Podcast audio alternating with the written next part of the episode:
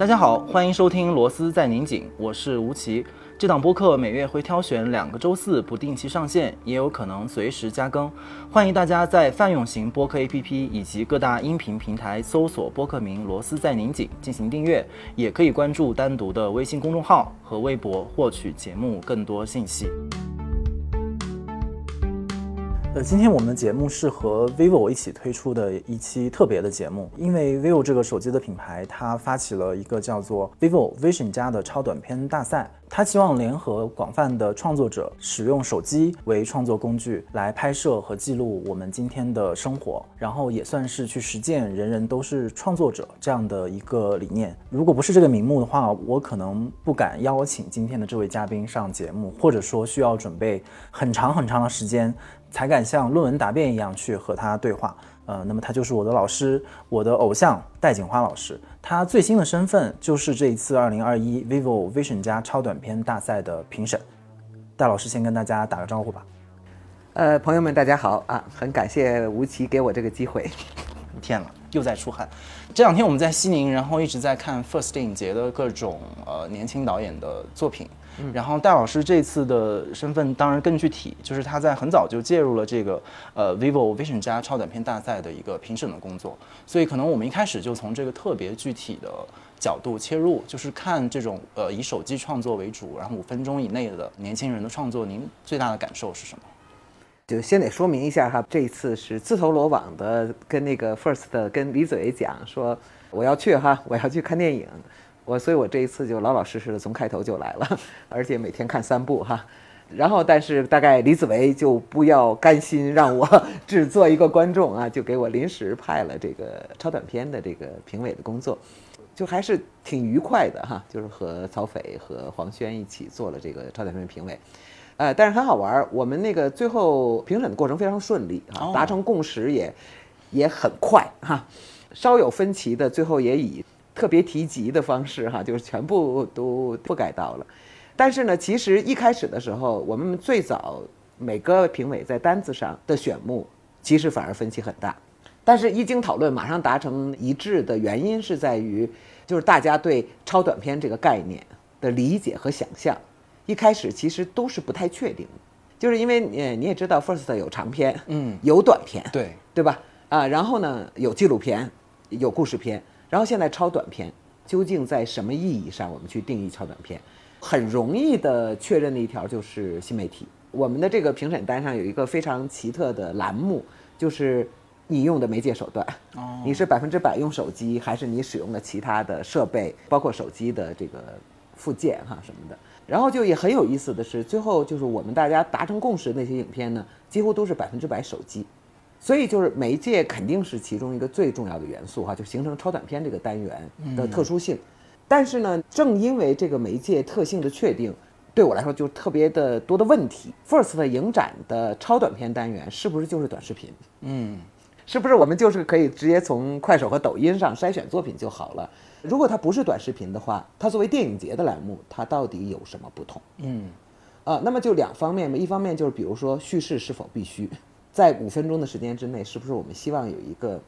故事的情境哈啊，甚至是一个短故事？嗯呃，或者就是那么，如果故事不是必须的，那么是什么？影像在什么意义上是奇观性的影像，还是日常的影像？如果是日常的影像的话，它又怎么区别于我们每天都在拿着手机在拍的短视频？然后呢，另外一方面就当然就是形式。我自己特别关注的一个东西就是说。特别土哈，我这个关注。就是说，你用手机拍的时候，它就是竖屏，嗯，而电影的银幕是横屏，而电影是大银幕，而这个手机是小屏幕，所以呢，就是基于这样的一个东西呢，就是我们前面就放了一大堆的相关艺术、相邻艺术，比如它到底是像电影、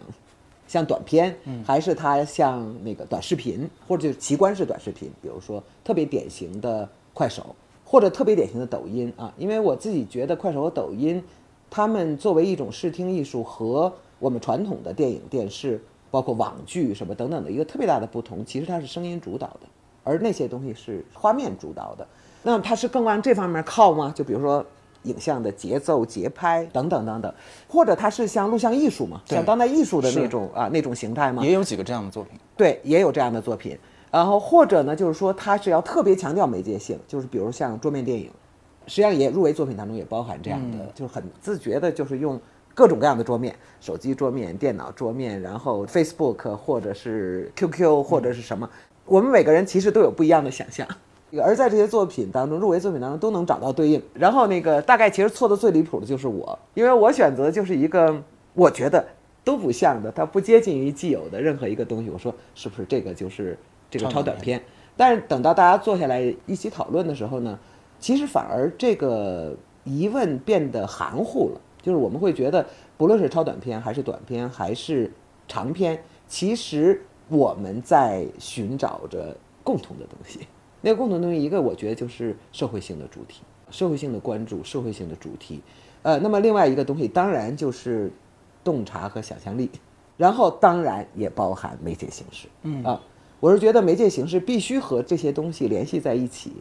因为有一些在这次入围作品当中，媒介形式上非常特殊的哈，不不一定非常特殊，就是非常自觉的、高度自觉的在进行媒介形式试验的，到最后呢又被大家共同放弃了。就是因为呢，大家会觉得，比如在社会性、在情感，然后在这种洞察上面，好像没有那么突出。嗯，就是因为好像很有趣的是，我觉得到最后我们达成的一个共识是表现在，最后都放弃了那些电影人在讲自己拍电影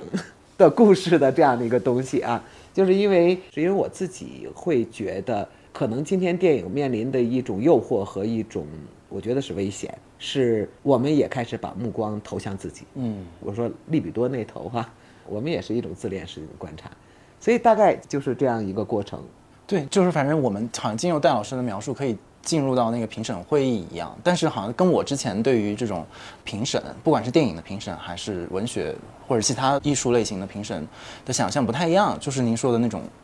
非常的顺利，我不知道这种顺利您是怎么认知它？因为其他两位评审，一位是来自当代艺术领域，一位是一个是演员，对，所以其实是非常意志的一个组合。是，所以为什么这三种声音可能各自各怀鬼胎的来到一起之后，能够迅速的达成一致？这个里面的原因是，是因为你们都很好说话吗？还是实际上我我觉得不是啦，我觉得我们三个人大概哪个也不是好说话的吧，而是。我觉得当然有偶然了，啊，就可能那个三个人还有一些内在的共同，就是在相遇之前彼此并不了解，但是这些内在的共同刚好在现场就碰到一起了，啊，我觉得这应该说是一个很大的偶然，但是同时呢，我也觉得，我觉得那后面还是有一种我们对电影的认知，说到底它是超短片，但它是电影超短片。如果比如说我们是在一个当代艺术的影像栏目的评选当中。可能就会很不一样，大家的认知和选取，我觉得就会很不一样。所以我就觉得，一个可能有某些内在的那那个认同，而那个内在认同应该是社会性，就是我们对于今天的中国哈，我对于今天我们的日常的那种认知。然后呢，另外一个东西，我就觉得是大家都非常强烈的自觉到，我们是在一个电影节的栏目当中。嗯嗯。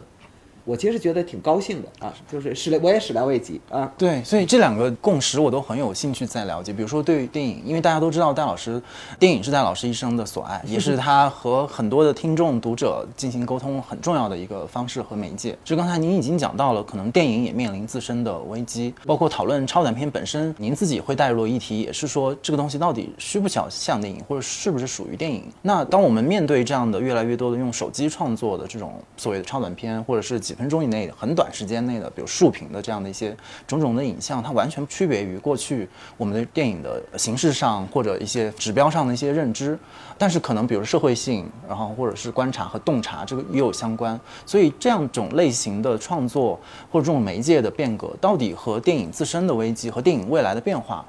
会有某种联系吗？就是它是代表了电影未来某种。转变的方向吗？因为现在我们所有的人都在用手机拍，然后可能大家都觉得自己拍的也挺好，呃，然后在各种平台上也可以拥有自己的粉丝，然后慢慢的，因为这次超短片其实它在 B 站也开了一个报名的通道，所以其实就是说这些超短片的或者媒介的变化对电影未来的走向到底是一个什么样的刺激和影响？亲爱的吴奇，你提的这个问题里头，不知道落着多少个问题。我经常是这样叠加了大概十来个问题。这个咱们俩大概可以再做哈，比如说什么长篇访谈啊。嗯嗯，我觉得呃，简单的说两个东西啊，一个东西我倒是觉得我们那个来的时候大家的选择并不相同哈，后来又迅速达成共识。本身我倒觉得不是因为最后我们选择了像电影的短视频，就是我觉得那个特别像那个曹斐哈，他作为这个当代艺术家，又是作为一个以影像而著称的这样一个当代艺术家。他对于影像自身的理解，其实就比如说跟我就会非常不同。那黄轩不用说哈，他是作为这样的这个今日的这种头牌明星哈，就是那个一线的这样的一个，应该也算实力派演员哈。他的那个对于电影，对于今天整个电影的理解，就会非常非常不同。所以最后我觉得那个达成共识基础，不是在于最后我们寻找一个像电影，而我就是觉得，大概近年来我我思考哈，电影和社会的一个。关键或者说我慢慢明确起来的一个东西呢，我是觉得媒介是重要和基本的。就是说，以前我们不能从媒介的角度去把握艺术、文化艺术的时候呢，其实我们会处在某一种幻觉和盲区状态。我们不能第一时刻直觉的去把握它的物质性，而它的物质性同时也就是它的社会性。所以我觉得这个是大概十多年来我的一个算算小小的转向吧。所以也就是跟你们这些那个传播学出身的朋友会接触越来越多的，也是一个重要的原因那样的。我也就跟你们学哈，重新去了解媒介理论，重新去从这种物质的出发点上去延伸文化研究的那个政治经济学。所以呢，我觉得就是媒介是非常非常重要的。而电影的冲击就是因为媒介转型嘛，胶片死亡哈，数码取代了，呃，数码取代以后，当时你可能还记得哈，反正我不就处在一个。哭泣状态哈，就是因为我觉得，就是胶片就是使电影得以生存和使电影区别于相邻艺术的东西。现在当媒介共同的时候，这个所有的墙都坍塌了。呃，说的乐观就是大家都可以互相穿行哈，因为我们看到有多少那个当代的影像艺术家就直接就成为重要导演了哈，然后也有很多很多导演就去像蔡明亮这样的哈，就直接把自己送进美术馆了那样的，这是所谓的乐观方面。但是呢。我觉得这种乐观有点便宜哈，说白了有点廉价，因为我觉得就是最重要的不仅仅是在于我们要保持一个艺术的用媒介来保持一个艺术的纯洁性，而是在于那个每一种艺术门类，它实际上在每一个历史状态之下，它有它的功能角色，它履行它特定的那个社会功能。当你就说这个边界溶解哈，大家互相穿行的时候，不排除有那个更多的那个社会功能得以发挥。但是也很可能就是很多社会功能被削弱、被抹除，因为你看到就是电影的那个数码转型发生的时候，两个非常突出的那个状态就表现出来了。一个突出状态就是在商业电影当中，它就完全的走向奇观，啊，就号称叫做那个吸引力电影。嗯，那这还有理论家为之这个背书哈，就是吸引力电影，而且呢，就是好像还很洋洋自得的回到早期。电影史当中去说，你看，电影本来就是这么个东西哈，就是一个大家看新亮西洋景的惊奇一把，然后值回票价的这样一个东西。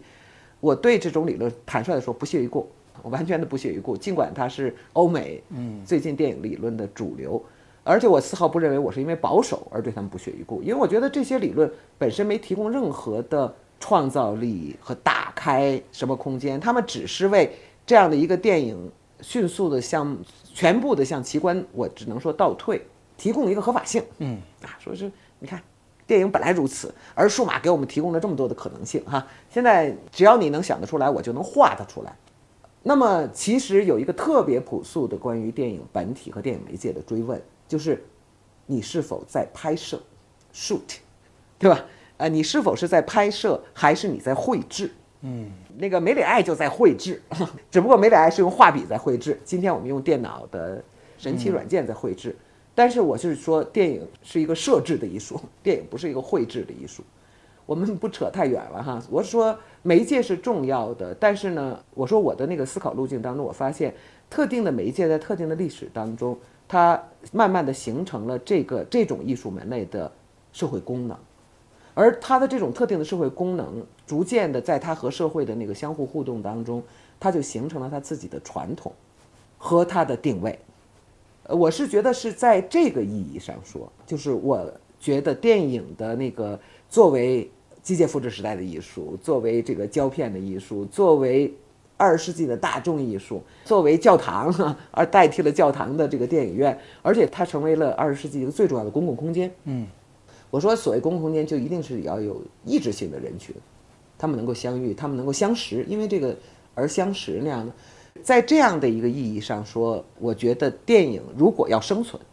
或者电影今天继续生存，它取决于它的高度的社会性和公共性。取决于它跟那个社会当中的，我还是要说多数之间的某一种共振，哈，某一种互动，某一种水乳交融的东西。这个呢，就是说它其实真的是不能简单的用票房去衡量的，因为票房属于有消费能力的人群，而有消费能力的人群当然是社会的主流人群。就像我们说，昔日工人阶级是主流，不光在意识形态上是主流。他们也是那个有着稳定工资的，也是社会的消费的。中间层，这样他们才是作为社会的主体。而今天我们都会知道，比如说青少年的强大的消费力，而青少年强大的消费力完全不是他们自己的那个财富，不是挣来的哈，甚至不是一个严格意义上的经济学意义上的消费哈，它是一个一个中国式的社会现象哈，一个特定的历史时期的一个社会现象。所以我是大概从这样的角度上去理解电影。我说我们的那个最后达成的共识不是说他们像电影，也就是说我们并不是按照原来电影的那个样态去要求这个新的电影，但是我们又好像是在用电影去衡量他们。而我觉得那个电影就是电影主题的社会性，电影主题的公共性，电影主题与社会当中的多数之间的那个。他们的经验和体验啊之间可能连接，我一点不排除，就说这可能也是我们仨的想象啊，就是我们以为谁是谁是社会性的主题，我完全相信会有这种嫌疑哈那样的。但是在我们有这个自觉的情况下，我觉得我们其实相当容易达成的那个共识，我觉得是基于某一种对社会性的理解和对于电影的这样的一个公共性的期待。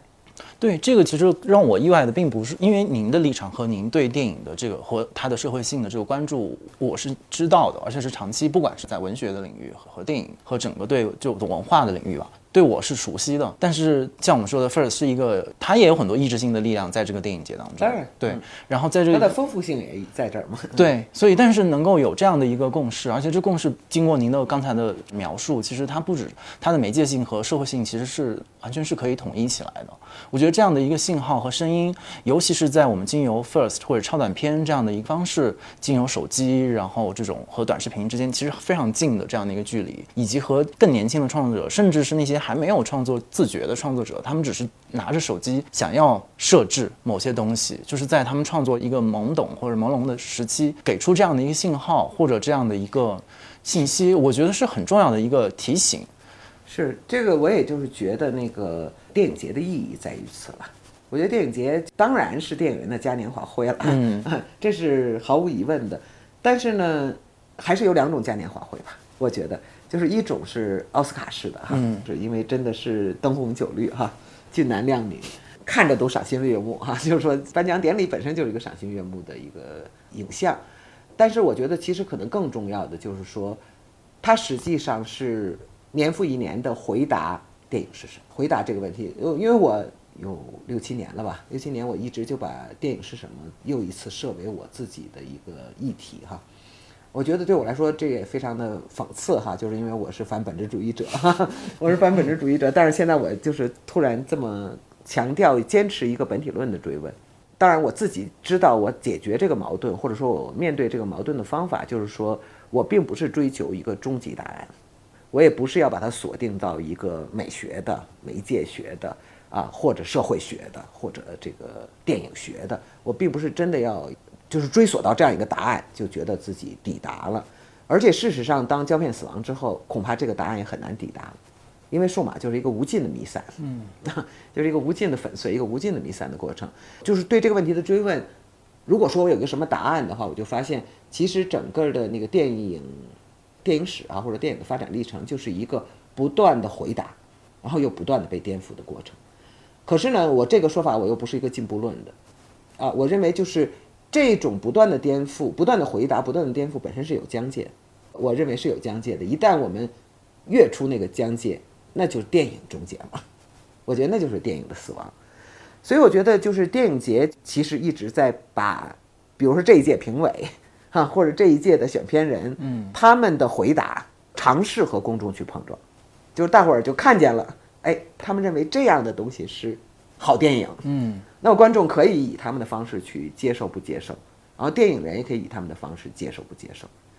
啊，当然对电影来说，它可能它的示范和引导作用是比较大的。啊，比较强的，这也是电影节的危险。嗯，啊，电影节的那个可疑。嗯，电影节的危险。但是呢，如果电影节人和那个能够进入到电影节拿到一点权利、话语份额、权力位置的这些人，我期待的是大家有一些基本的共识。我觉得这些基本的共识是在这个社会的认知上，同时是在美学的意义上，大家如果能有一些特殊的认知的话。我觉得那个回答，各个不同的电影节做得出的不同回答之间那个差异性，本身就会成为一个非常有趣的对话。嗯，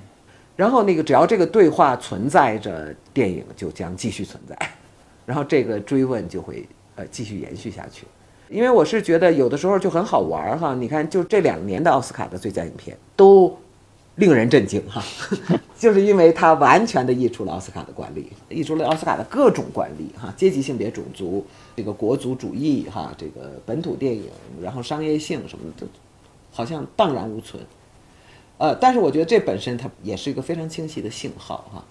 然后关于电影，关于美国，关于电影的社会主题啊，电影的社会可能性，所以我觉得就是这个东西本身就非常非常有趣哈。嗯。电影节就让我们既爱且恨的一个 一个重要的原因。嗯，所以其实如果是按照这个理解的话，是不是可以理解就是这次的超短片也好，或者整个 First 影展，其实他们所释放这个信号当中，其实已经内在的放置了好多您您刚才您的讨论，以及在超短片评审之间达成的这个这这个共识，其实也某种程度上成为这次节展可以向公众沟通和释放的信号之一。没有，就是其实我觉得非常好玩，就是因为这一次我前所未有的哈，乖乖的，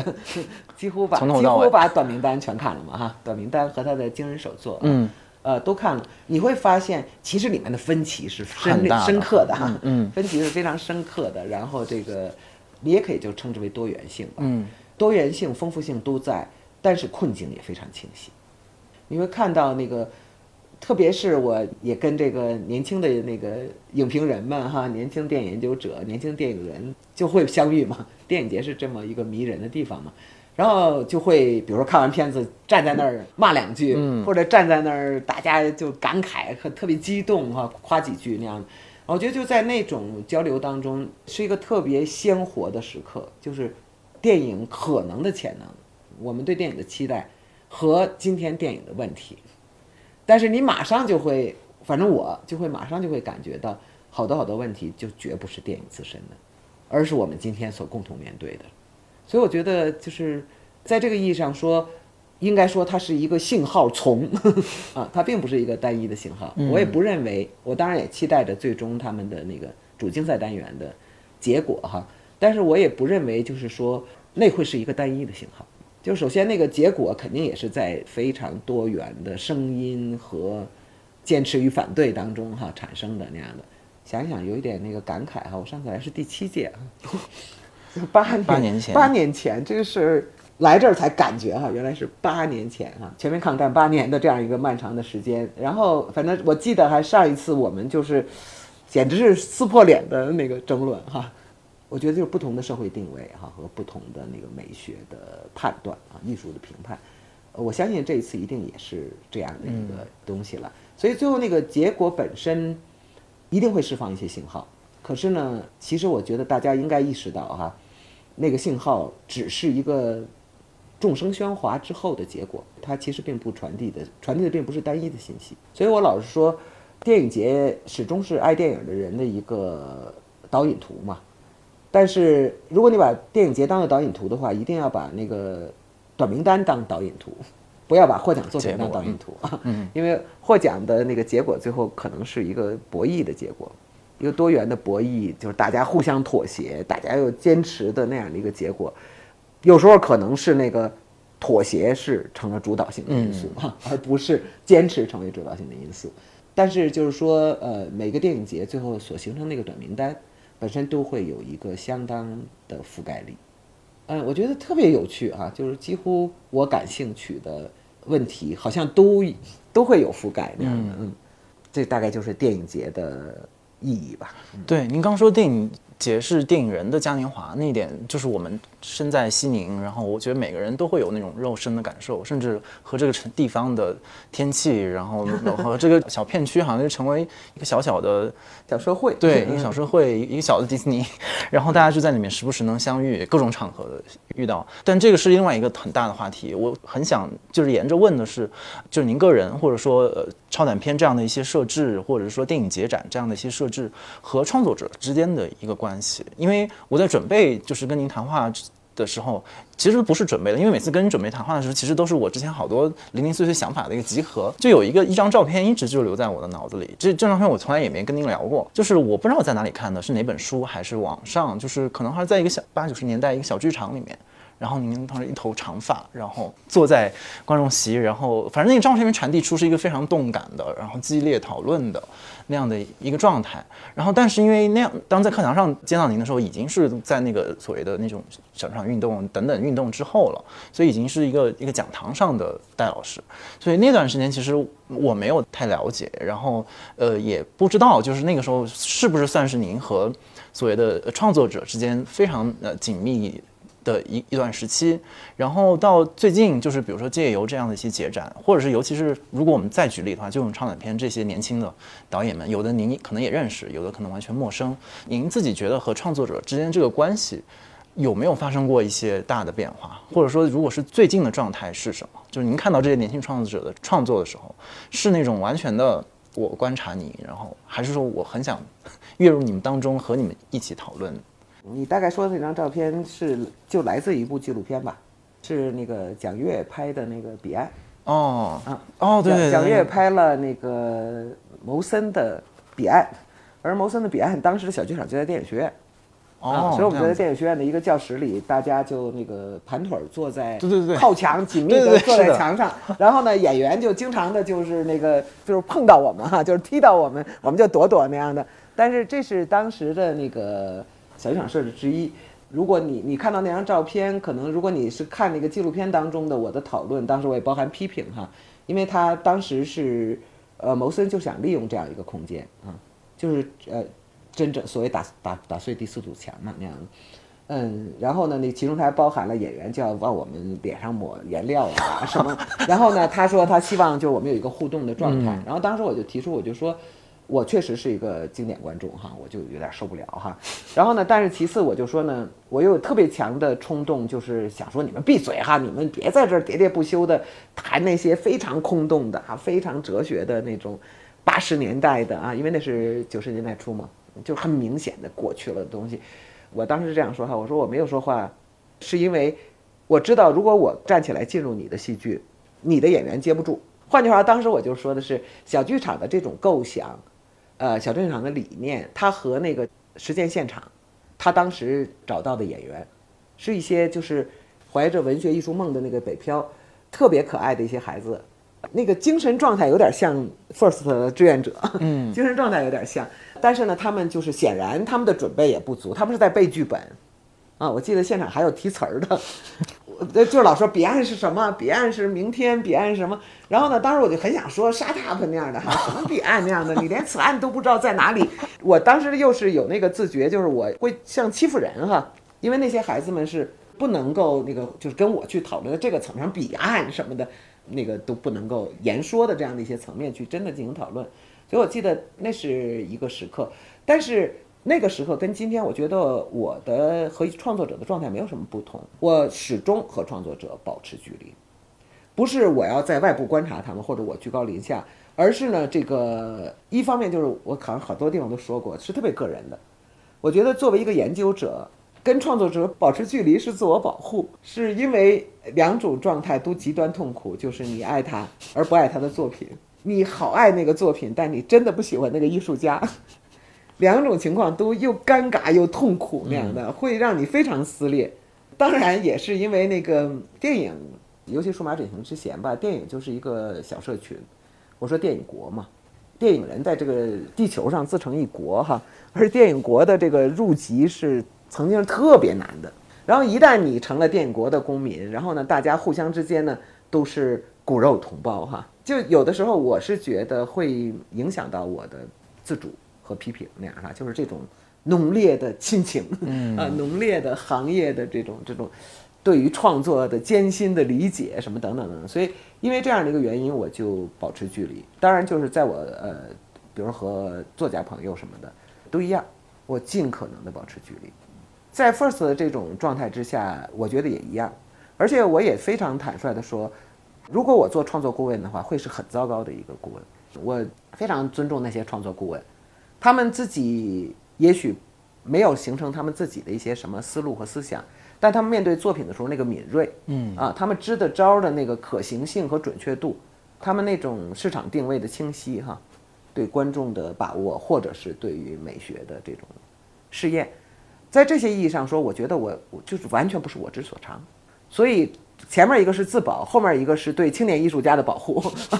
因为当今天的这些泰斗级的导演们还是青年导演的时候，我也是年轻人，那时候也很不知天高地厚的跟他们一起讨论创作。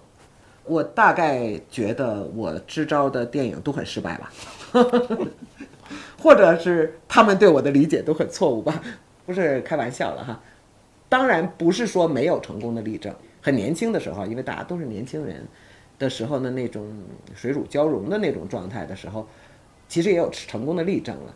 但总体说来，我觉得那不是我之所长。而且我是觉得我自己就会特别不喜欢那种观念先行的哈。就当然有所谓概念电影哈，或者说观念艺术之类的。但是坦率说，观我也不喜欢观念艺术。整体的我就不喜欢观念艺术。然后对于艺术作品来说。我觉得他那种血肉哈，那种饱满、那种真诚和情感性，一定是非理论的、非观念性的东西啊。而大概这个是我唯一能够给予的，就是某一种观念哈，某一种那个理论性的介入那样的啊。因为对我来说，所有的观念和所有的理论介入是身体性的和血肉性的，但是它不是那个艺术创作的，比如说它不是视听语言，不是那个。所谓赤裸情感啊，或者说赤裸身体的这样的东西，所以我觉得我们大概就是最好的就是相互致敬，相互这个补充。我在电影学院的时候曾经被批评，就说我是空洞哈，我没有介入创作什么之类。后来我当时觉得，我当时坚持一个观念哈，而且不知道这是不是有点自恋和自夸了哈。当现在看到呃创作者对我的尊敬哈。然后看到年轻电影人对我的那个喜爱的时候，我觉得我做到了。我觉得一个理论工作者，一个研究者，他可能提供的是一种空气，就是一个大家可以去呼吸、可以去共享啊、可以去体认的这样的一种氛围啊，一种空气那样的。你努力的增加它的养分，增加它的这个含氧量那样的，嗯，呃，我觉得这是我可以去做的。我觉得大概过去如此，现在也如此。只是现在就比较好的是这个，好像到现在为止没有谁跑过来骂我，大家都跑过来表示他们喜欢我那样的，我就觉得这是我已经得到了最大的褒扬了。我得了大奖了，这个比喻用在西宁好像就更合适了一些，因为就因为这边氧气不是对有点有点稀薄，对 相对稀少，然后其实是特别需要空气的。这个其实也因为这几天走在西宁的街上，然后有的时候跟戴老师一起看电影，然后就会遇到热情的读者、听众或是观众，然后上来，其实多少也带着一点腼腆和不好意思，说戴老师能不能签个名。就特别美妙的时刻吧，就不知道从我的角度。但是您刚才讲到的那个有一个问题，其实是我意识到自己陷入的一个一个陷阱，就是您说到就是和创作者距离和呃和整个行业甚至工业的这个距离。原本我们在做书店的工作嘛，但是随着这个工作慢慢的发展，然后开始做出版的工作，然后做媒介的工作，甚至自己也。至少一半儿吧，成为所谓的媒介内容的生产者。但与此同时，你又对整个行业有一定的认知，而且是特别肉身的意识到这个行业当中的缺憾，然后这个行业的很多的偏见，然后那个行业很多不公正。然后这个时候，其实你自己就特别就忍不住的说要去亲近、投身其中、投身那些，就和就走走到创作者面前，然后说呃，我支持你，然后我理解你，就恨不得你就是就给他就有一种这种叫什么，我自己。朋友的描述就是变成了一个鸡汤的发射器，但这已经是非常轻的描述了。其实从我自己的愿望里面，就是可能也非常自恋的觉得，就是当他没有特别具体的就是这种热烈的支持的时候，那我就不要我的脸皮，我就成为你，我就来支持你。我会陷入这样的一个怪圈，然后陷入之后，的确会发现你对一些问题议题本身的把握和认识，就会陷入一种很尴尬的境地，就是你看到了说还是不说，或者你说到什么程度，以及你和创作者的关系到底是。亲密的朋友，可这种互相支持在多大意义上需要停止？遇到什么问真实的问题，看到对方的毛病的时候，怎么样去沟通？然后怎么样继续？这就成为一个非常纠结的状态。然后在 f i r 上可能也会呃遇到这样的朋友，或者说又不断的在交交新的朋友。比如我在主持那个硬后谈的时候，那那我就非常自觉的或者不自觉的就成为了一个捍卫者。但这就是我的确是这次 first 上遇到了一个非常一个警示吧。之前其实已经隐约的遇到这个问题了。然后，但是怎么讲？那个时候是基于对于我们行业本身的一些困境，就是本来这个行业已经是高度被挤压，然后大家都有具体的困境。然后，那你如果自己还算是一个人格比较健全，没有陷入到一个特别纠结的状态里的时候，另外一个朋友的描述就是他是一个弹簧，他就希望那个创作者能站到他身上弹啊弹，他自己用自己力量给他弹出去。然后听起来都很无私或者怎么样，可是它其实背后都是问题，就是人毕竟不是弹簧嘛，就是他弹弹弹自己可能就就会受损。呃，包括这一次在 f i r 上看到您刚刚提到那个很多志愿者的状态，其实也是的。就是这次志愿者，因为我也花了眼神跟他们聊天，除了就是来自影视的，很多来自跟我相似的专业，就是传媒专业的，不管是广电呐，然后新闻呐，广告，他们可能也多多少少抱着对于整个影像创作世界这种亲近嘛。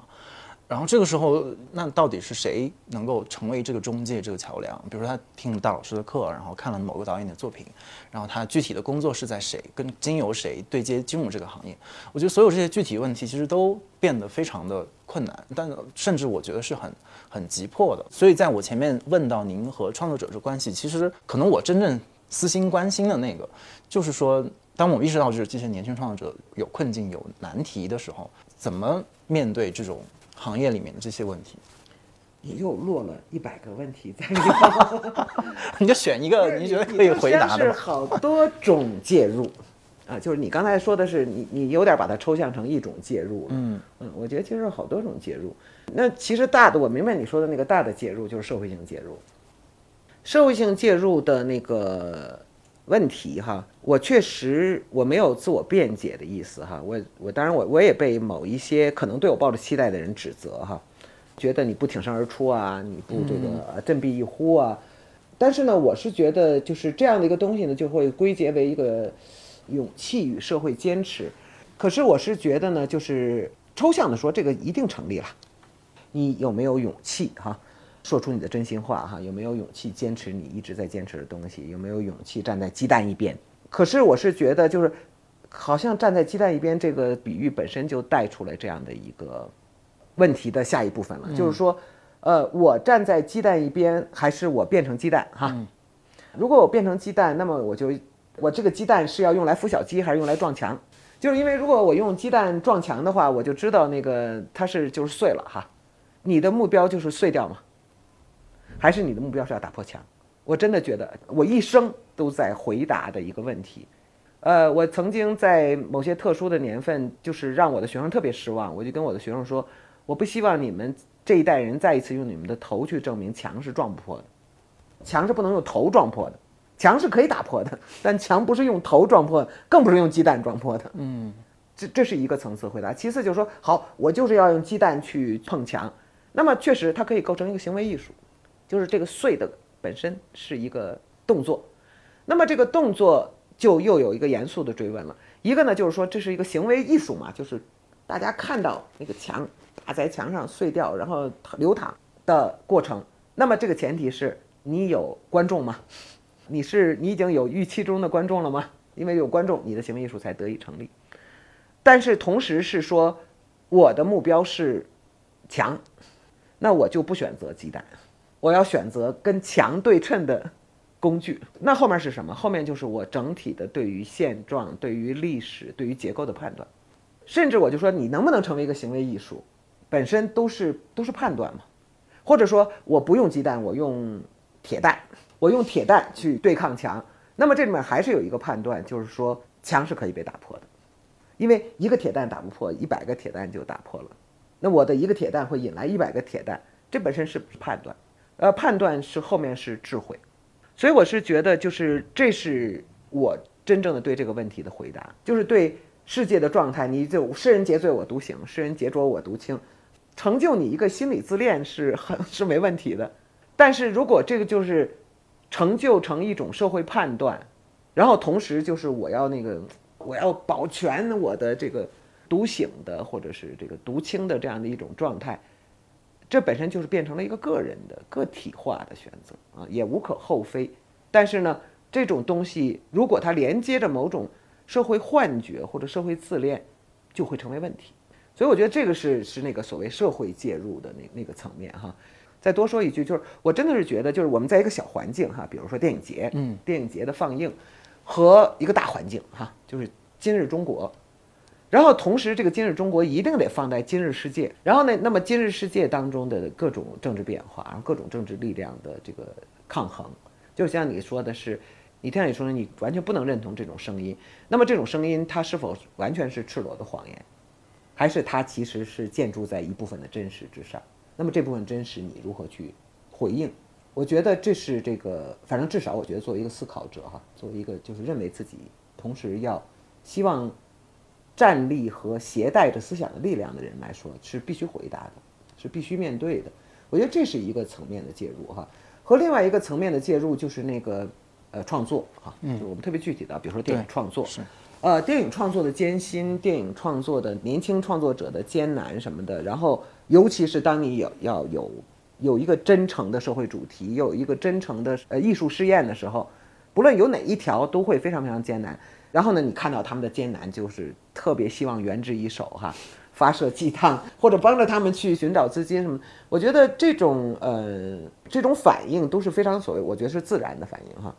但是总的说来呢，我觉得你我这么说很冷酷无情哈，可能会让年轻的创作者特别反感我。我是觉得呢，就是电影是这样一种事业，这其中有那种名利双收者哈，有这个市侩之徒，就是大展宏图的这样的例证。但是总的说来呢。它就是必须是一个以爱发电的东西，而且呢，就是当全球电影业都崩解的时候，中国就是前所未有的黄金时代。即使在今天，就是你有这么多的创作机遇，而且你赶上了这样的一个数码转型，使得那个门槛低到不能再低。我们这个超短片就是表明这个东西嘛。啊，你有一个手机那样的，然后呢，你那个有一个愿意帮助配合你的。演员或者说几个演员，啊，我们这次看到多少的爷爷奶奶哈，多少的 都被八十 九十的这个高龄的老人，在孙儿们的孙女们的这个镜头前，就是说真的是这样。那这或者说那个毕赣的那个《地球最后夜夜晚》的那个那个宣发的会上嘛，就是他那个小姑父啊来了那样的，然后大伙儿就问他说：“你你怎么想的？给他演电影？”他就说。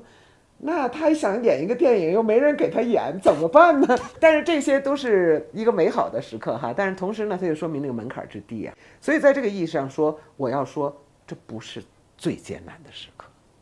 这是中国的爱电影的人真的应该时时刻刻以手加额的一个时刻。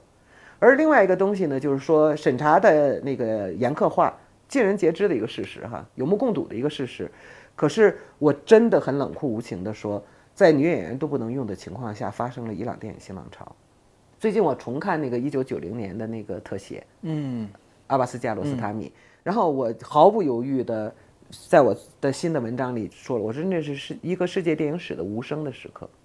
在那里面，它不是一个你旁边出了一件有趣的新闻，你去拍摄它，而是在这个故事当中，那个所有电影本体论的追问，再一次的以影像的方式出现在你面前。而且那个阿巴斯说那个好玩的那个时刻在电影节上，有一个人说，哎，那个特写挺好看的。然后呢，那个另外一个人说谁导的？那个有一个人说，说我我觉得那电影没导演，就是阿巴斯在旁边听着人家说这个哈，他就说，哎呀，他说我觉得就是受到了最高的奖赏哈，就是我是觉得就是那样的一个那样的一个没成本的，然后每个人演自己的，然后呢那个但他又不是一个扮演的纪录片，它是一部故事片，然后就是那种。那种最后站在那个那个门口哈，再去摁响那个被骗的那家人的门铃的时候，然后那两个人都说我，骗子和真真人都说我是马克马巴夫，就是那里面的那种戏剧性哈，那种那个电影性，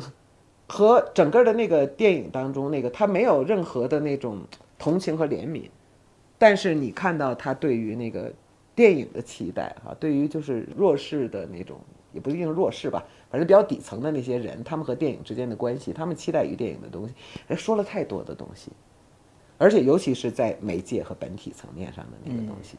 所以我觉得在这样的一个意义上说，我们要问我们，当我们不能要求到一个更宽松的创作环境的时候，我们仍然可以要求我们自己。我们每一个创作者是可以反过来要求自己的，不是说我只言说可以言说的，而是我在这个可以言说的当中，我我真的有什么要言说吗？我如何言说？然后我这个言说如何不是我自己那点小悲欢？因为我就是观察，我觉得近年来的年轻导演的起跳的高度越来越高哈，很多处女作简直就就娴熟到了那种大师级镜头影像的天衣无缝哈，那个剪辑点的那个精妙选择都到了让我就是拍案叫绝哈那样的程度。但是另一方面呢，我就觉得有一个趋向让我非常的担心。我觉得他越来越多的独白，越来越越深的独白的倾向。我觉得不在于就是说我倾诉我自己不是问题，但是要倾诉，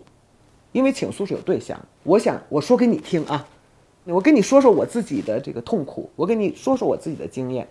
你有一个理想观众在那里，但是我看到一些就是我自己在影像上非常喜爱的年轻导演的作品，就是独白，而且我追问他们了，我就说。你想跟我们说点什么哈？他就说，没想。你想的观众是谁？没想。我觉得这样的是潜藏在这种电影当中的危险。我觉得那个危险大于说不许说什么。嗯，对于我，我觉得中国的电影和电影文化来说，因为那个许说什么不许说什么，那个就是一个大的整体的结构当中的问题。它它肯定是有损害，但它损害的不只是电影。而对于电影自身来说，我觉得我们到底应该思考什么问题？就是一个艺术家的真诚度，因为我对我就是觉得这个媒介变化之后的那个技巧越来越不是问题，甚至在超短片当中哈，会看到那个大家的那个多机位、多镜头的那种选择那样的剪辑的那个速率哈，那个影像的那种节奏，真是太好了哈，就是，然后我就想起来那个原来电影学院进了摄影系，先画画哈，再拍照片儿，然后拍完照片儿我都还记得。教授带着学生绕着楼转，哈，说大家看一看啊，这个光，这个光，这个阴面和阳面是怎么样的那样的。然后多久多久都不可能，就是开始你你用摄影机啊拍一个运动的影像，而现在就是，我就看到一个一次一个两岁的孩子，就是在我家里就拍了一段 moving picture，他就是打开了那个录像嘛，他就拍了一段，结果就非常有趣哈，就是他那个小孩子那个角度。然后他感兴趣什么哈？他怎么上你脚底下去找他的玩具什么的，就非常有趣那样的。那么就是这种媒介环境提供的优势，其实反过来对那个另外的东西的要求就更高了。嗯，当人人都可以去做的时候，你到底有什么要说的？你到底要对别人说什么？如果我就说，我说用在即使在今天的媒介和工业环境之下，用电影这个媒介去独白。仍然是太过昂贵了，啊，所以我就觉得，就是我的最低要求就是一种倾诉的态度吧，我说给你听的这样的一种态度。所以夸一夸这个超短片，就觉得它它这个设置本身还是能够反映出很多问题的。就是其实刚才您说的好几个问题，通过超短片里面的这几个片子，我觉得超短片能够反映问题的原因就是在于，它是那个看上去完全没门槛的嘛，所以它就有机会让各种各样的都进来，都进来。啊，当然，我相信这个超短片的初选评委太辛苦了，他们好像在几百件、几千件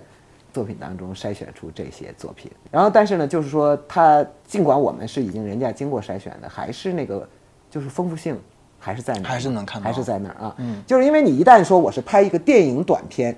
它其实意味着一个门槛就上来了啊。你上来就说超短片是你随便你使用什么东西哈，你使用你手机、相机，而基本上是手机嘛那样的。这个时候呢，就相对来说，我觉得门槛就又降了一大块。又降了一大块的时候呢，一个是它可能比较代表现在普遍的影像，啊，就是现在就是在那个微信朋友圈、短视频各种平台上那种影像。但是呢，同时呢，它也就可能就是有这个社会文化性的那种表征。所以在这一次的超短片当中，有没有发现那种特别粗糙的，有那种特别粗糙质感的？它没有那么精致的被雕饰过。这种片子有没有进入到最后终审的这个？我觉得，你要是让我说，整体说来都粗糙，就是有精致的，但是总体说来都粗糙。然后呢，我的选择标准哈，或者说我最后就是毫不犹豫的投票了的这样的东西，或者说最后实际上是因为我的坚持而进入到特别提及的那个作品当中呢，我觉得我不是要选择精致，我是要选择有某种媒介的自觉，所以我就对那个竖屏拍，也就竖屏的发上来，我们在横屏上看一个竖屏，我就评价不高，坦率的说，呃，相反我比较评价高的就是说，哎，我把那个。要填满了这个电影银幕，我就必须做屏幕拼接，然后，但是我同时不是说我就是要用三幅、六五幅、六幅那个画面把它填满了，而是我要在这个画面与画面之间开始玩儿，开始玩一种影像的表意，我就会特别欣赏这样的作品，啊，当然我必须说，我我的社会判断首先是社会性，啊，是主题的社会性。然后其次就是这样的一个形式上的一个自觉，不用玩的多精致，但是你你意识到了这个其实是个转换，超短片这个单元它其实包含了不同介质之间的转换，它包含了就是真的我们好这非常学术了，就是 screens screen studies 屏幕研究的一个议题，就是都是屏幕哈，手机屏幕、pad 屏幕、那个电影银幕、电视屏幕。好像都是屏幕，但是其实屏幕与屏幕是不同的。我觉得就是他当他意识到这样的一个东西的，然后在其中做转换的时候，我就觉得很好玩。嗯，所以延展出两个，一个就是类似这种您刚刚提到的，其实反复提到的，就是有社会性、公共性的创作，在超短片的这个领域里面，或者说您对整个呃影展的一个观察里面，是是不是一个显著的声音？它占据一个什么样的位置？然后第二个问题就是，当我们说到比如门槛降低，然后大家都能用手机拍摄，其实门槛降低的意思就是它的整个社社会阶层也会更多元嘛。那你任何家庭出身的，你都可以去拍摄自己影像，工人、农民都可以去拍摄与自己相关的影像。然后那些影像能不能够被看到，或者他们是不是一个呃有效的表达？两个问题吧，我觉得第一个问题你的那个回答，我是觉得在影展自身哈，我们把把它划到影展或者说电影。世界电影的这个视野当中呢，整体说来，电影就是因为它的公共性和社会性，它绝对不能自外于全球的那个大趋势。嗯，那么总体说来，那种我所认同的社会性的公共议题，也就是带有批判性的社会公共认同认呃这个议题是在被削弱呀，是整体的被削弱。但是我们把电影跟放置到一个更大的场域当中的时候，就是电影的那个传统，电影的那个历史定位。所形成的公共性仍然强于，非常鲜明的强于其他的艺术门类，就是它的公共性和它的社会性的这样的一个大的议题，而且呢，就非常有趣的一个，就是我经常举这个例子，但是这个有点像给这个片子做广告了哈，好像是清华大学的一个那个纪录片的创作群体，他们做了一个作品叫《烟火人间》，嗯，然后他们请我去看的时候，就他们就先告诉我说，他们的所有素材都来自于快手。快手的素材做一个银幕大电影哈，然后呢，我就非常的怀疑哈，我我觉得太可疑了哈，就是这个这个对我来说是一个逆向生产哈，原来我们说是从电影到到视频嘛那样，然后现在从视频到电影，结果呃看了以后呢，呃出乎意料，他全部的用快手的素材重组为一部电影的时候，和快手的基调就极大的不同了，他也就回答了你第二个问题。就是其实快手上的很多的，他们最后选取的那个素材都是底层劳动者自己拍的自己的影像，但是在快手上，他们自己拍的那个影像，我自己感觉哈，他们基本上同时携带着一个阶级身份自觉。我在这个社会里被派定成什么？我想让人家看我的，我想要点击量，我得拍一些什么东西给你们看。岔开去一点，就是昨天看那个二零二零年的一场雨哈，就是呃竞赛作品。然后呢，对我来说仍然是特别震撼的，是那个呃采玉工人的那个人海哈，大概我的朋友们哈都会想到就是那个各种各样的那个矿工，各种各样的那个最残酷的那个矿工的那个矿山的那样的那种图像和图景。然后呢，但是我发现我跟年轻的朋友一交流呢，对他们来说这是最不奇怪的，就是因为他们早在抖音和快手里看过无数次的刷到这个景象了。但是这个也就刚好是一个一个对比，就是你在快手或抖音上刷到这种影像的时候，是作为一种奇观，你就是跟一个奇观影像相遇，哇，就这样啊那样的感慨。但是他把它嵌入到一部电影的时候，他就那个社会性的上下文就出来了，你就同时你会像那个二零二零的一场雨，你就是你看到一个普通的家庭哈，一个中缅边境上的一个缅甸的一个家庭。一个华人家庭的那样的一个一个父亲，他的谋生，然后你看到他的家庭，他的孩子对于父亲他们的生活方式，他们的玩具，就是一个普通的家庭嘛。然后爸爸干嘛去了？爸爸就去找钱去了。他说哈，结果爸爸就是在那，就是那个人群中的一个。嗯。然后这时候你那个去买玉，你配玉，你养玉，就都有一个不同的意味出现了。然后那个烟火人间就是这样，他用的全是那些，比如说沙场女工的。纺织女工的那个自己拍的自己的那个生活图景，然后他把它组合到一个呃，我的解读就是说，他们重新把当代生活重新坐落回物质生产，就是它叫衣食住行，但它不是原来我想衣食住行，我大概能想到我们这些当代人的衣食住行，他重新把这个衣食住行坐落回种粮食的、种稻米的人，给我们纺织的纺织厂的纺织女工的，然后那个建筑工人。然后那个长途货运司机和长途的那个货轮的司机，影像很多影像就是当时呃我们一起观影的朋友里有很快手的用户什么，他们就说这都是耳熟能详的哈，还有一些那个网红的著名的主播的那些著名的影像，但是我觉得就是他剪辑到这部影片当中的时候，他就是以一个快手这样的平台，我觉得不可能展现出来的主题，就是劳动物质生产和。其实是我们之所系，我们的生活之所系，就重新坐落回一个大的社会结构当中的时候，它就变得不一样了。然后呢，同时呢，就是他把那种其实我是觉得是有一点那种自我奇观化的那种影像，以这样的一个劳动和生产的主题重新组织出来的时候，呃，你就看到了一种想象中很难去构想的那样的一种劳动者的真实生活状态，比如说那些那些沙场女工。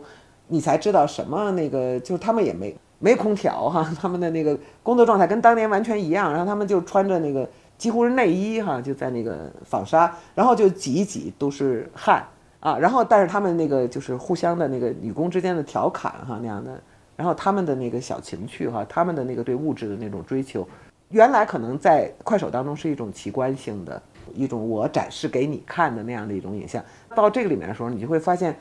哦，就这些劳动者的他们的快乐哈，他的那种非常舒展的笑容，这又跟一个呃站在外面去看，哎呀，他们受剥削、受压迫的那样的一种一种可能构造的影像，又是一个完全不同的影像。所以我觉得就是那种内部和外部，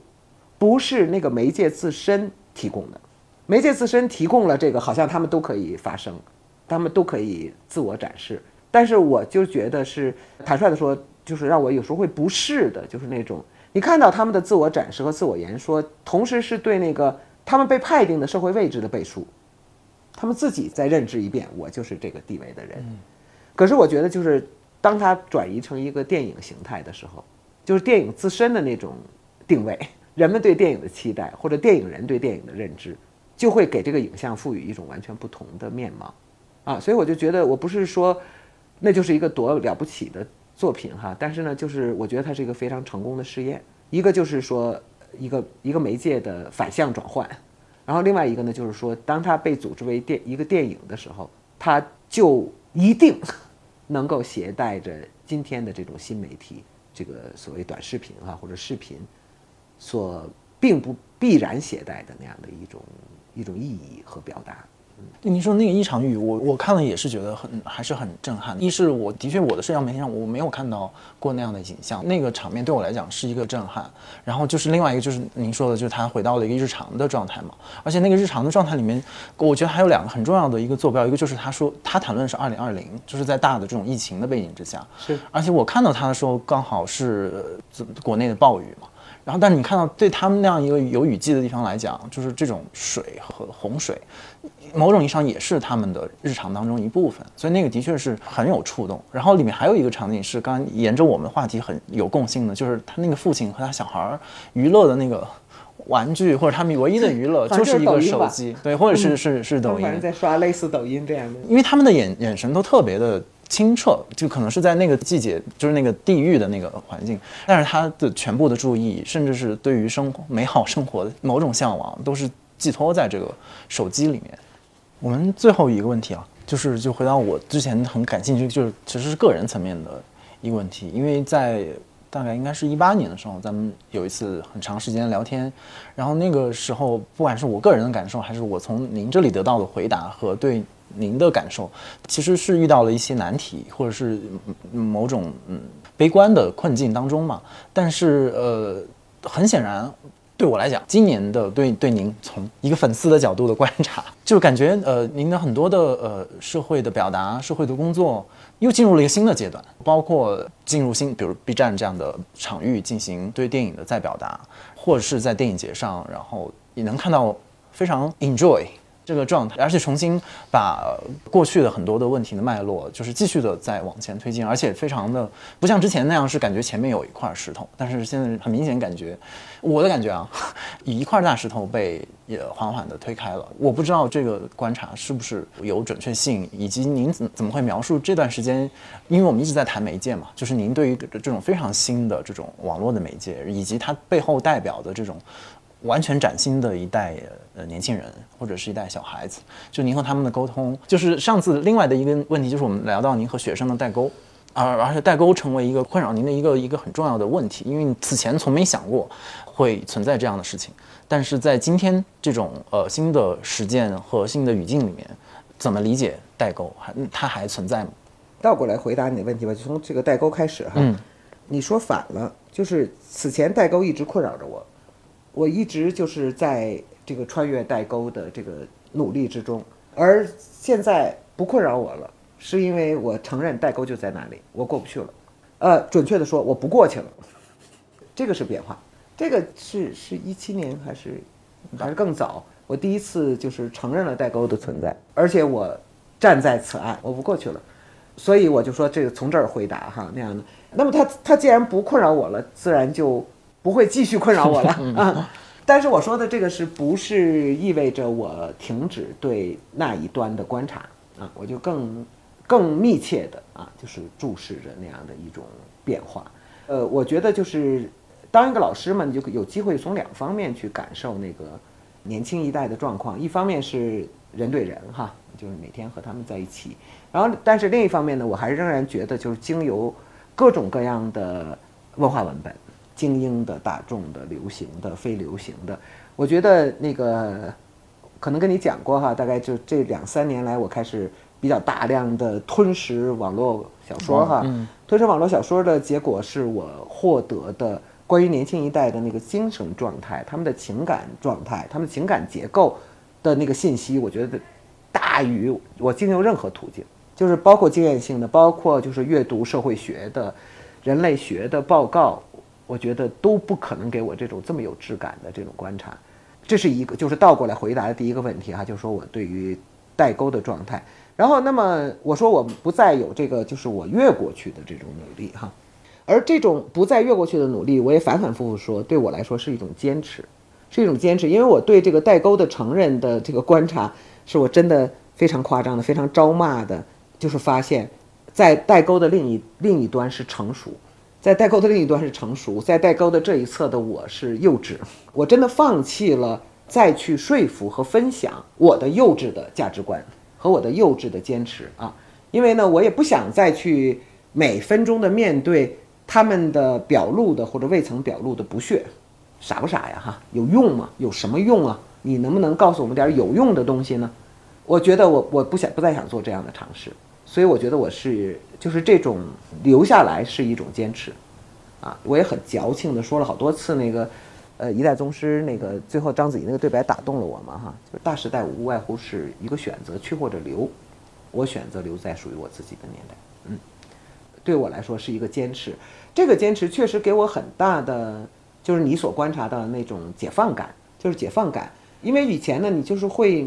一直会怀疑自己啊，就是说。我我落伍了吧？我错了吧？我是不是这个，呃，因为一种一种观念哈，或者是因为一种情感结构，而使我不能够进入到这个时代啊。呃，我觉得我没有了这种恍惚啊，我不再有这种恍惚那样的，因为我觉得到了我这个年龄，改也难了。而现在我一点都不想改哈，我一点都不想改，因为我你说那种 enjoy 的状态，确实是我觉得我的这种这种幼稚哈，这种不懂不通情理或者什么，或者落伍或者过时，它就是始终使我的生命能够处在一个沉溺。和享有的状态啊，就是我我我坚持啊，我我热爱，我不那么多的去考虑说，这个是否被接受，这个是否会成功，这个是否能够赚钱，然后别人会怎么看，别人会怎么想，我觉得没有这些干扰，所以我才能有这种快乐和享有啊。我觉得真的，我的到今天为止。我都觉得我是一颗新月的灵魂，就是我总是很快乐哈，我总是能够享有。我觉得这是一个真实的东西。而另外一个呢，回到你的问题的前面呢，我觉得其实不是啊，我觉得其实是一个真实的、几乎不可穿越的疆界的出现，造成了我后来这些变化。特别形而下的说呢，就是疫情突然使得国境线不能够穿越了。此前那个你可能比如说不这么多的在电影节上看到我，是因为我可能首选了第三世界乡村考察，比如说这个巴西无地农民运动的一个一个新的聚会或者一个新的行动，我会在第一时间到那个现场去了，然后我会就是和比如说跨学科的一些呃海外学者去做对话，或者是讨论一些今天世界性的问题，那是一般来说是我首选。然后，但是突然国境线变得如此的真切哈，然后我就在这儿看着我的欧盟签证过期了，我的美国签证过期了，然后不只是疫情，还有这个世界之间的敌意，相互的敌意，啊，相互的对抗哈，我都不知道有一天当国境线打开的时候，我作为一个中国的公民哈，作为一个从来没有迟疑的说我是一个中国人的这样的一个人，然后世界的。很多地方还对我开放不开放？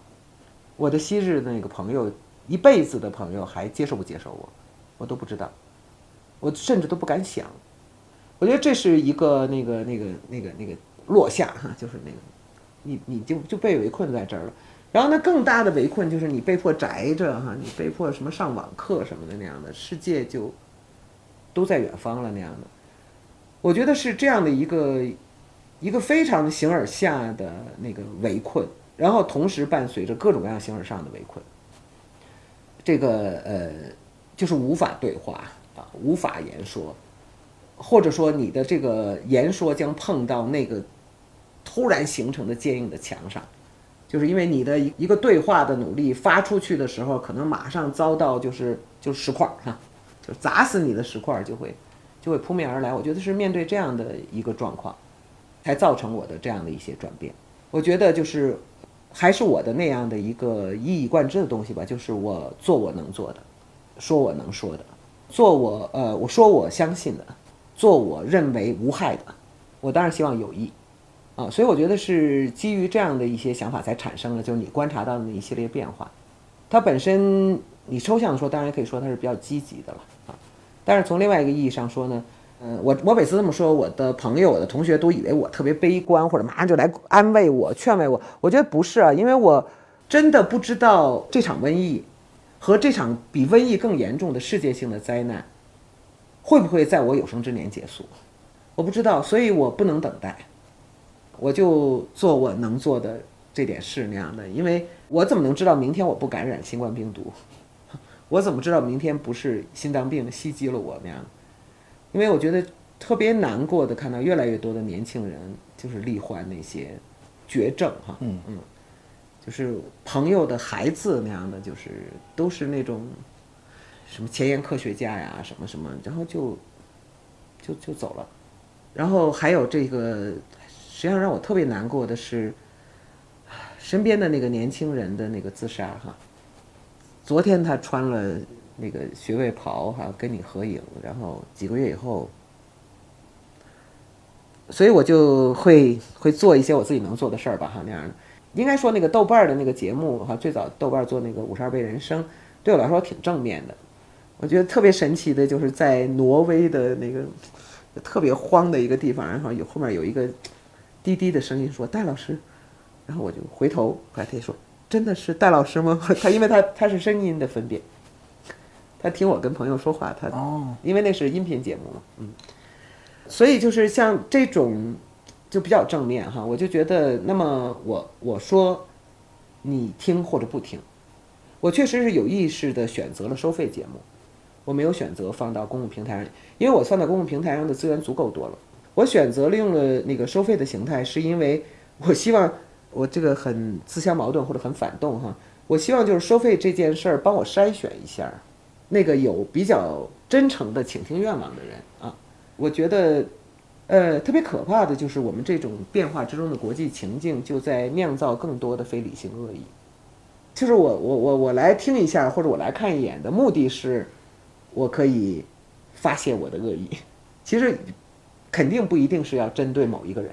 而是可以针对所有人的恶意。啊，我就其实是希望用这个东西构成一个一个小小的筛选机制吧。嗯然后，可能有人认为就是我我是想去赚钱，还是我想去出名？嗯，我觉得我也不用解释哈，这种东西解释也也是没有意义的那样。然后，当然就是这一次的电影节就反应特别正面哈，我就说那个那孩子就语无伦次的说感谢互联网，感谢互联网那样的。他先说戴老师我是你的学生，然后就就接着说感谢互联网那样。啊，那我就想大概是他他应该是就是通过。呃，B 站啊，通过什么平台啊，看到了这个这些节目吧，也当然也非常好玩哈。你看他们的那个，就是很多长评哈，很多留言，很长的留言。看那个有些留言，他就我就非常奇怪哈，说我说过这个吗？这是我说的吗？但是我觉得没关系了哈，嗯，就是他他听见了他想听见的啊，然后他能够有一个自己的生发出他自己一些感想，我觉得就有意义了。在这个在这样的一个。一个面对这样一个世界，我觉得我们就从最低到最高吧，设置一个最低纲领了。呃，如果能达成，我觉得我已经非常安慰了，因为我越来越感觉到自己的渺小哈。因为有很多东西特别具体的让你看到，就是我们年轻时代所做的努力再一次被反转回它的起点。啊，你也可以特别悲观的说，你们做的一点意义都没有哈，就瞬间，历史之手 就把你抹得干干净净。但是我没有那么没那么自恋了啊！我觉得多少代人在经历这样的事情，那么今天我们就能做点什么哈？我觉得哪怕让那些孩子不会那么轻易的结束自己的生命哈，让他们觉得这个世界上还有一些有趣的事情。然后那大的地方就是我们能再分享一点什么，分享一点什么，比如对电影的爱，或者对这个世界的。如此而已喽。嗯，你你很讨厌哈，你弄得我有点伤感。这不是，对，那我我在，因为我也想到好多，就是我就是想到，其实某种意义上我也是。就比如说，如果我晚生几年到，就我也会是，比如说，也许是 First 电影节上的一个志愿者，或者我在 B 站上看了您的视频。说不定你也是 First 的入围作者呢。啊，那那要 可能会得到超短片的大奖呢。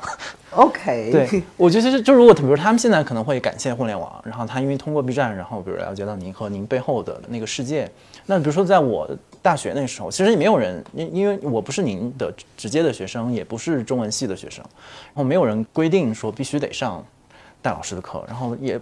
不知道是怎么样，反正就一直在八人课堂上不走。刚才听众可能也许能发现，就是我其实第一次看到戴老师有一点就是眼眶湿润，但是可能你也不知道，在您的课堂上，我基本上每堂课都是这个状态。听到某些段落或者某些问题的时候，你很少能够在课堂上得到那样的召唤，就是他把你的情感和你你生命的那种能量，然后完全的调动起来。我还想起我之前上课的时候，在那。那个时候还没有还没有豆瓣什么，大概就是在我们自己学院的网站上，因为我们学新闻的嘛，呃，鼓励我们去写一些小东西什么的，我就写过一篇文章，然后那篇文章非常的恶心和肉麻，然后我至今都无法完全接受它，但是我一直让它保留在我的豆瓣页面上。那篇文章名字就叫《我的偶像戴锦华》，然后当然这个这个偶像要一定要打个那个戴老师已经开始 鄙夷我了，我打打个引号，但是我是觉得是偶像不是爱豆。对 对对，好吧，对 对对，然后或者说老师嘛，我我是觉得这这几年经常因为，当然也是在媒体工作比较后面的时间，就是时不时的会自己创造一些机会跟戴老师做比较长的聊聊天。然后包当当然我也一直通过一个粉丝的学生的眼睛嘛，在很外围的看他的表达，看他的活动，然后基本上会看怎么讲，就是大家追自己爱豆的那个那个机制，我觉得我大概百分之。八十可以跟 大家共享，我用这样的方式在关注他。但是我觉得回到戴老师刚刚说的那个概念，我觉得是很重要的一个经验，就是倾诉和倾听。我觉得在这个过程里面，我得到了一个就是就是生存的感觉，就是生存在今天一个特别具体的世界当中，而且这个世界是有它的结构。然后有它的层次，然后有它的裂隙，然后以及有我们自己个人思考和行动的空间。当你的生活发生这样的变化的时候，有的时候你突然得到一笔钱，你得到一个好的机会，你得到一个奖，然后你得到很多的人的关注的时候，你是不是你还能够回忆起过去的你其他人生阶段当中的那些你的思考的结构和当时你关切的那些问题，是不是依然有效，或者是不是依然对你重要？我觉得这样的一个老师和这样的一个思考的世界吧。是一个人成长很重要的支撑，在我这里，可能它不简简单的是一个成熟和幼稚的关系，它其实是一个无尽的成长的过程。然后你也不知道你你所谓的青春期或者什么而立或者什么，他那个时刻会什么时候到来？就是他那个是我到来，其实也不重要，重要的是你自己在一个无尽的成长的过程当中。然后我觉得至少对我来讲很幸运的是，我有这样的偶像和老师。然后我也希望经由。今天的谈话也好，还是在其他的场合戴老师的表达，呃，和他在 B 站上和更年轻朋友们的分享，我愿意和大家成为同门。吴奇他那个搞得这么感情化哈，就弄得我就特别尴尬了哈。呃，我我没事，这我也最后最后说一句哈，跟那个朋友们说一句，其实，呃，我从少年时代开始吧，我就有一个很强的煽动才能。我我非常擅长煽动，然后因为这个自觉呢，从我大概嗯开始当老师开始，我就特别的自我节制。我在讲话的时候就特别自我节制，然后特别的这个怕进入到一个煽动状态哈，特别怕就是运用一种对大家调动情感。然后呢，我就是那个慢慢慢慢的就他就改变了我的方式啊，就使我成了一个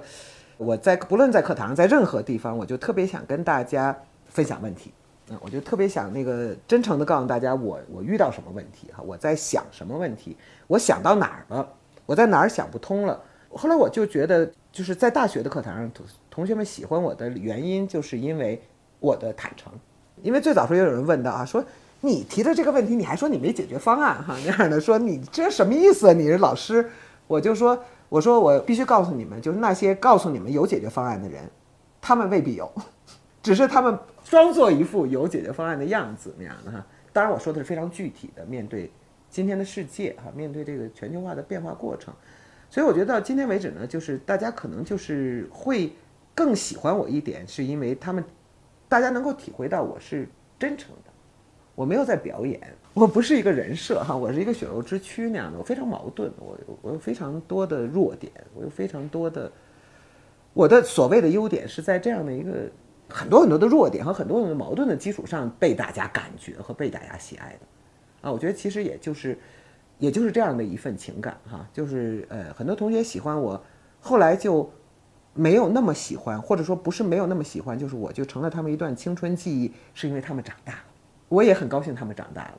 可是我就不想长大，嗯，我觉得我这才是我一生的最大的幸运和特权，我可以不长大还活着，因为有些人可能他们在。长大和被毁灭当中，他别无选择的就长大了啊。然后我就这么任性的活下来，这一生还活着，还有一个位置，我就觉得是特别大的幸运。为此，我也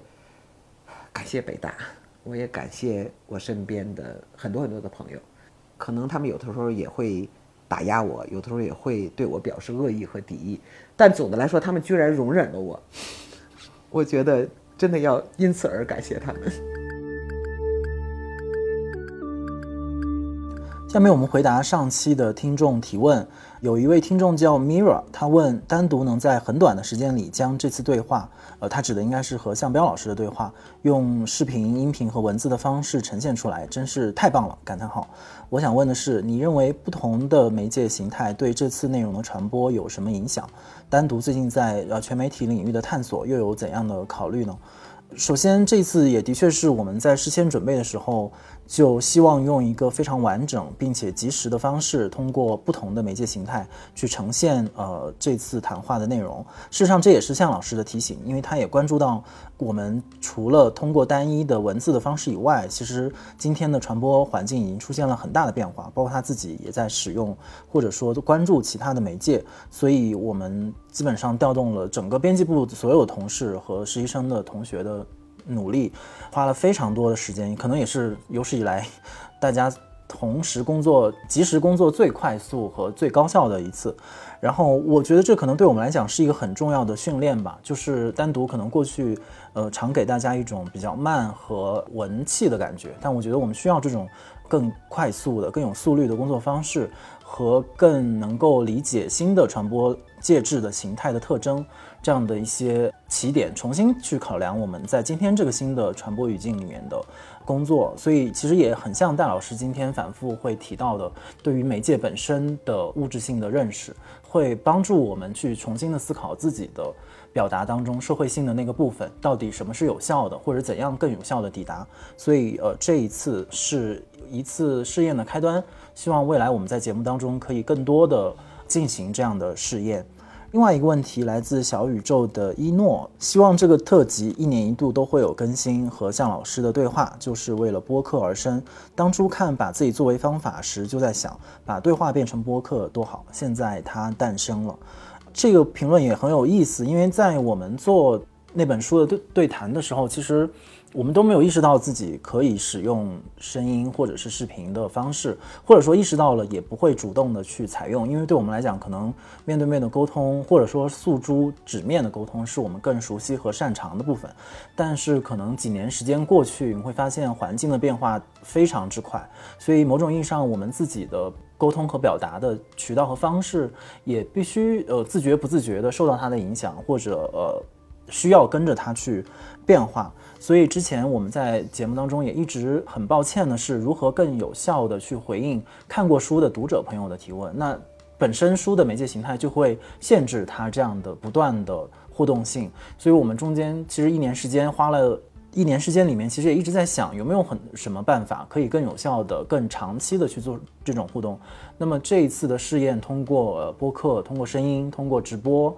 通过视频的节目、短视频的节目去做这个沟通，似乎给我们带来新的启发。所以的确也是在这一次的对话之后，至少我自己想到了一些新的让对话进行下去，而且不只是说我和向老师的对话，而是说更多读者们直接的与向老师的对话之间。我们作为一个中介吧，还能提供什么更多的这种沟通的桥梁、渠道、方式和平台？这个恐怕也是我们接下来一段时间会比较快速的去探讨的一个方向。所以，呃，也谢谢你的意见。如果你对本期话题和本栏目有任何想法和问题，可以通过单独的微信公众号、微博找到我们，在本期节目推送的评论区留言，我们将在下期的听众互动时间回答你的问题。